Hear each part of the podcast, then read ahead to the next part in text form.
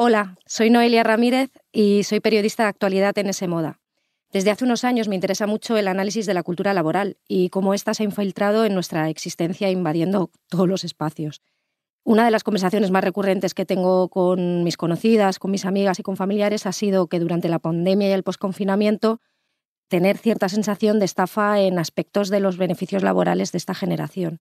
Detectaba una crítica recurrente a las supuestas ventajas relacionadas con la cultura del bienestar laboral que todos aquellos talleres, pausas de meditación, clases de mindfulness, pensamiento positivo o programas de alimentación consciente que se ofrecían en estas empresas o bien no se utilizaban porque a la gente no le daba tiempo de hacerlas o nunca habían ayudado a aliviar el estrés realmente de los trabajadores.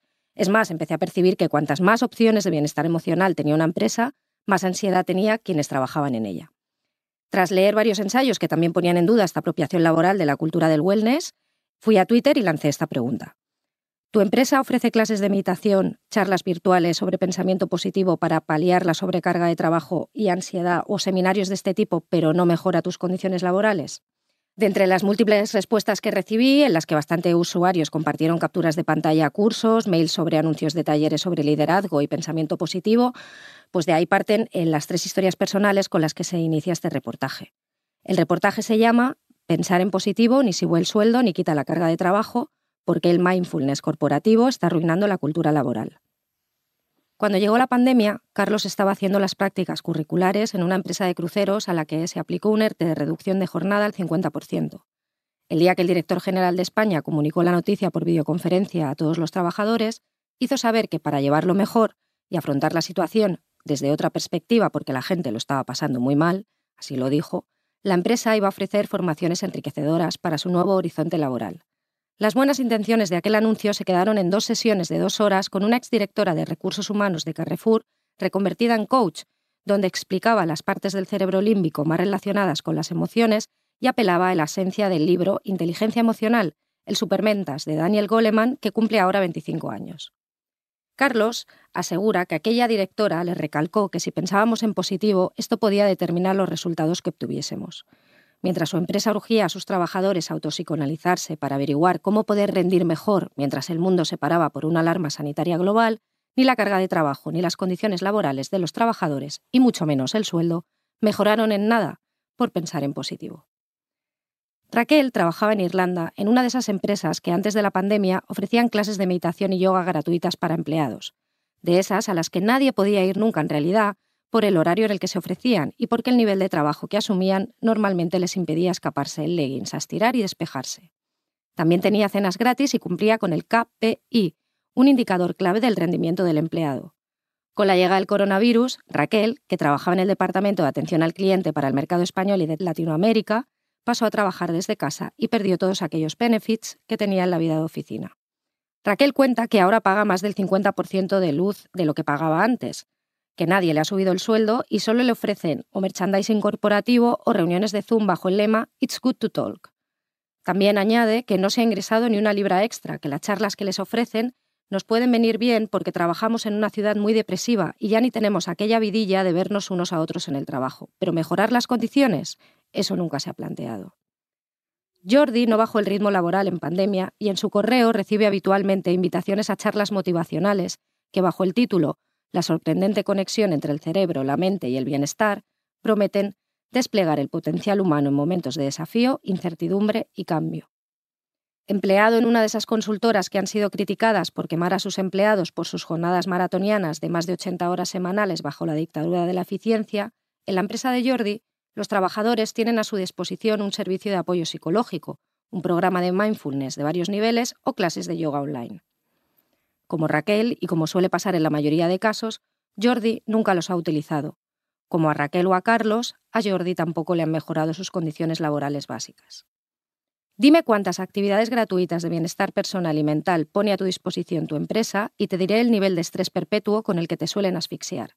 La pandemia y el teletrabajo han logrado borrar de nuestro imaginario aquella estampa de oficina enrollada repleta de chucherías distractoras que importamos de Silicon Valley. Pero en contrapartida, ha instaurado una neocultura de bienestar emocional corporativo que, como explica Tom Carter en Los programas de mindfulness corporativo son abominables, se ha convertido en una nueva cortina de humo para que, una vez más, las empresas del tardocapitalismo hagan lo que hacen mejor, poner sus beneficios por encima de las personas.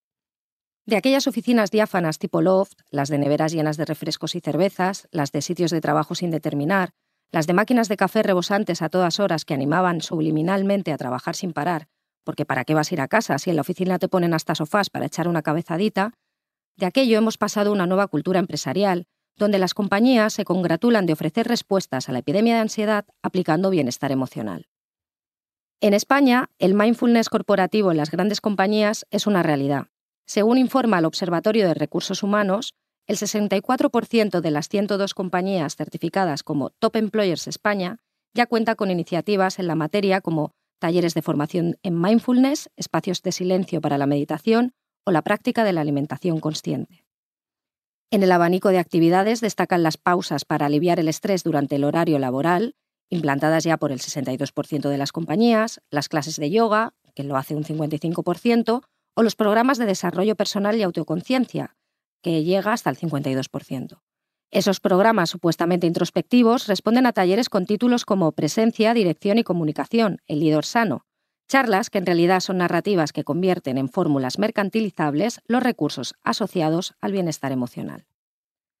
¿Por qué las empresas se acogen con tanto entusiasmo al mindfulness corporativo? ¿Qué les mueve realmente? Desde la consultora Mercer aseguraban que la pandemia nos ha enseñado que no solo tiene valor mantenerse sano, sino que cuidar el bienestar de los empleados es productivo y rentable. Lo decía en un informe reciente. El bienestar emocional de los empleados es la nueva nevera llena de fruta de la oficina prepandémica. El mindfulness y la meditación se han convertido en los activos más provechosos con los que mercadear para conseguir un mayor rendimiento de sus trabajadores. Hace un cuarto de siglo se publicó Inteligencia Emocional, el tomo seminal de esta cultura que urge a la autorrealización personal a toda costa y que redactó el psicólogo por Harvard y redactor científico de The New York Times, Daniel Goleman. En su investigación, que nutre buena parte de los discursos de mindfulness de todas las grandes empresas y su seminario sobre la felicidad, se sugería que el cociente intelectual puede importar menos que lo que se entiende como el carácter. Que para poder progresar socialmente, lo interesante era analizar nuestras emociones en todo momento, que el autocontrol sobre nuestra propia conciencia nos podía llevar al éxito. 25 años después, la revisión de la Biblia de las emociones no parece haber envejecido bien. En el ensayo Las políticas represivas de la inteligencia, que se publicó en el New Yorker, se apunta a que la inteligencia emocional es una doctrina de autoayuda profundamente en deuda con la ideología moralizante del neoliberalismo. Junto a esa inteligencia emocional, el mindfulness y la meditación se han convertido en los bastiones de la nueva cultura de la felicidad y el bienestar empresarial, una entelequia que también se ha heredado de la cultura auspiciada por los gurús tecnológicos. A mediados de los 70, Steve Jobs lo empezó a implantar en los cuarteles de Apple, tras el viaje y la epifanía que vivió en un viaje a la India, del que volvió con la cabeza rapada y convertido en budista. Jobs decidió instaurar pausas de trabajo de 30 minutos para que él y otros empleados pudiesen meditar, y propuso incluir habitaciones de meditación dentro de la compañía. En Google también se optó por una fórmula similar, con el histórico método de mindfulness de Cheng Men Tan, el ingeniero y empleado número 107 de la compañía, conocido ya como el oráculo o el brujo de Google. El ingeniero es el responsable de haber instaurado una estrategia de mindfulness, el programa Search Inside Yourself, de sesiones semanales o intensivas de dos días donde los empleados se sientan en un cojín a meditar para manejar mejor el estrés. Todo esto ahora se ha exportado a un instituto propio, el Search Inside Yourself Leadership Institute, un gigante que ya opera sobre 50 países y sobre decenas de miles de trabajadores. Algunos analistas, a propósito de Search Inside Yourself, este lema eh, del instituto que dice busca en tu interior, creen que se ha convertido en una etiqueta paradigmática que viene a resumir la esencia de toda esta nueva cultura laboral. Si estás quemado, tú eres el responsable de repensar qué haces mal con tu vida. Tienes que buscar en ti mismo y nunca analizar qué falla más allá de lo que tú puedas aportar. Curiosamente, en estos programas de bienestar nunca se cuestionan esas jornadas de 87 horas semanales, la falta de personal, los plazos de entrega inalcanzables, una rotación de plantilla exagerada o la ausencia de apoyo para hacer frente al teletrabajo. En esos talleres la respuesta para mejorar solo la encontrarás en ti mismo, nunca en el sistema que perpetúa esa sobrecarga y jornadas extenuantes. Pagar un salario acorde a lo trabajado, tener un horario razonable o cumplir con las vacaciones estipuladas podrían solucionar ese manejo del estrés y ansiedad por el trabajo, pero ¿para qué planteárselo si a los empleados se les inocula la creencia de que son solo ellos, equivocándose por no reprimir sus emociones adecuadamente y sin saber controlar el momento presente, los únicos que lo están haciendo mal.